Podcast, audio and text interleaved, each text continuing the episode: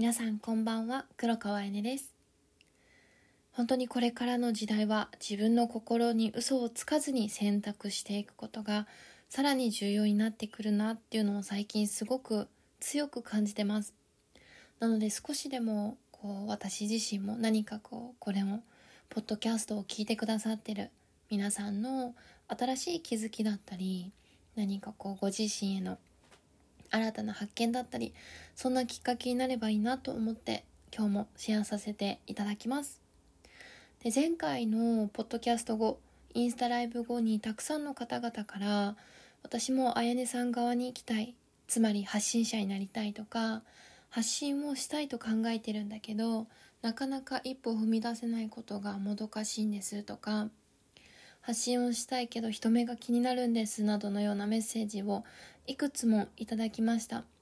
で実際にじゃあ私も最初からこう発信するマインド発信するための意識が整ってたかというとそうではなくてですね本当に皆さんと同じような悩みを抱えていました。じゃあどうしてそんなに変わったんですかってそこがすごく大事だと思うんですけど私の場合は去年の5月19日からインスタライブを始めてと今日で40回目になるんですね。で確かに数をこなせば慣れてはくるんですけど、まあ、それを言われても行動力はなかなか上がらないと思うので少しでもその発信したいという望みを叶えていくために足かせになっているものを一緒に外していきます。まず今のこの時代に生きてる私たちは SNS をないものとして捉えるのではなくて SNS とうまくお付き合いしていく方法を身につけていくことが結果自分を楽にしてくれるんですね。例えばおばあちゃん世代の方々つまり戦争を経験してる方々っていうのは食べること食べることに対して潜在的な欲求があります。なぜかというとおばあちゃん世代の方々は食べ物が手に入らなかったからですよね。食べ物を手に入れることで欲求が満たされてました。ね私たちの両親世代この世代はお金とか物質が大好きです。なぜかというと物がない時代だったからです。高度経済高度経済成長真っ只中で物がない時代だったからこそ物を作れば高く売れてましたよね。じゃあ私たち私32歳なんですけどその世代はどういうどういうタイプかというと正直私たちが生まれて食べ物もありました。物もある時代です。生まれてから今まで基本的にこう食べ物とか物質に困ることがない。そんな欲求がほぼみんな保障された中で生きてきてるのでその欲求はもう潜在的に満たされてるんですね。じゃあ何を求めるか。それは自己表現なんです。自己表現欲求っていうのは自分を外の世界に表現することです。でよく聞く承認欲求とは少し異なっていて承認欲求は人に認められることで自分の居場所を確保すること。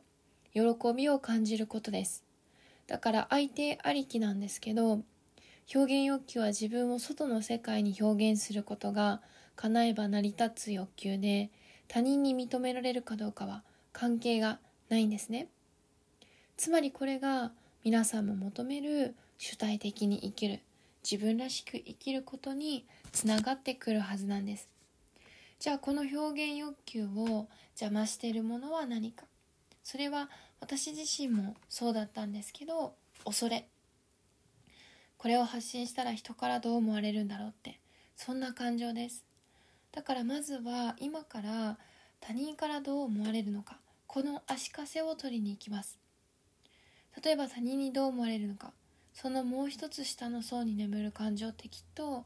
違う意見の人もいるんじゃないかなとか批判されたらどうしようとかそんな恐れ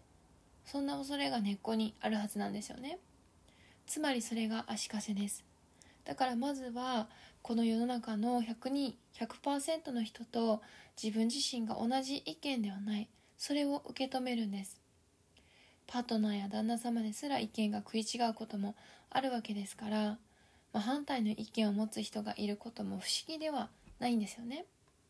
でさらに言うとその真逆の意見を目の当たりにした時に大事なことはその逆の意見イコール自分が否定されてるとか自分が正しくないんだとかそう捉えていく必要はないということです。自分が否定されてるとか受け入れてもらえないんじゃないかってそう思うことで行動できなくなっていくから反対側の意見は否定されるものでも受け入れてもらえないものでもないんです。ただ意見が違うだけなんです。つまり自分とは違う意見や価値観を持つ人が現れた時にもうようこそって受け止められるだけ。もうそうするだけで発信に対しての恐れもぐんと減らすことができます。違う意見は世の中にたくさんあります。いろいろな意見が存在する中で私はこう思ってる。あなたはそんな考えなんですね。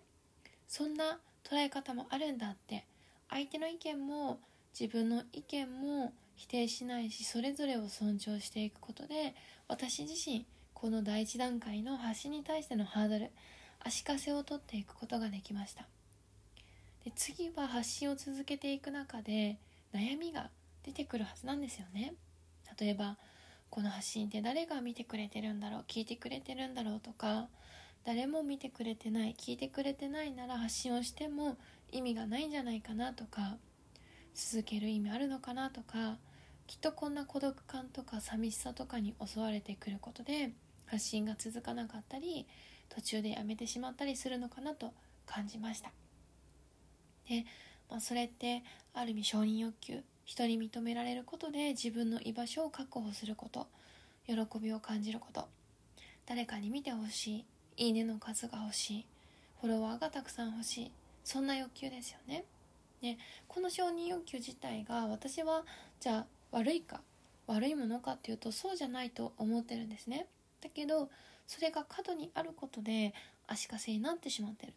じゃあこの足かせを取るにはどうすればいいか。まず1つ目。それは自分の好きなこと。楽しいことを投稿し続けていきます。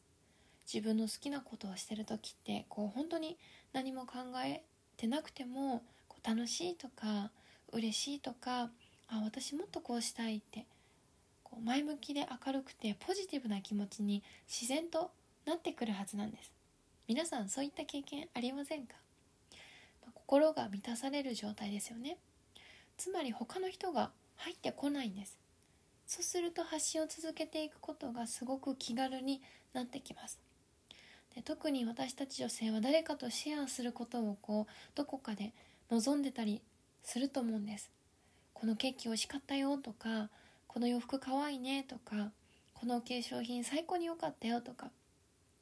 でケーキとかじゃあ洋服とか化粧品を実際に購入したとかそれはまた二の次なはずなんですよね。自分がこれが好きこれがいいよってものを誰かに聞いてもらう。伝えることによって私たちは満足できるんです。で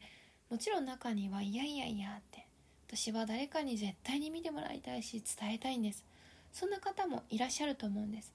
じゃあそういった方はどうすればいいかというと2つ目なんですけどとてもシンプルです。自分の SNS を見てくださってる方々が何を求めてるか何を知りたいのか相手視点で物事を考えてそれに合わせて発信を行っていきます。自分の見てもらいたいっていう欲求をまずは叶えていくために自分が発信したいことではなくて相手が見たい聞きたいこういったことを知りたい。そんな誰かの悩みを解決したりポジティブな内容を考えて発信し続けることで必ず誰かの目に留まってきます。それが最初は1人2人かもしれません。でもいつの間にか何百人何千人って増えていくんですね。皆さんもそうじゃないですか。こう SNS を見るときこのポッドキャストを聞いてくださる時って自分にとって役に立つこととか参考になること自分の心が心地いいなってこの人からしか聞けない内容だなってそんな方々を無意識で選んで聞いてるはずなんです。だから誰かに届けたい見てもらいたいそんな時は根本の自分の欲求が満たされないまま発信をやめてもそれは解消されないんですね。だから今反応がないからといって行動をゼロにせずに試行錯誤しながら一緒に続けていきましょう。で私がもう言うまでもないですがこれからはもう SNS の時代です。SNS の捉え方を変えれば本当にこれは強力なツールです。これから個人の時代になっていくからこそその職種のお仕事をするにしても自分自身でどんな商品を持つにしてもまずは認知してもらって広めること。どんなにいい商品や商材が存在してたとしてもないのと同じなんです。認知してもらえないと。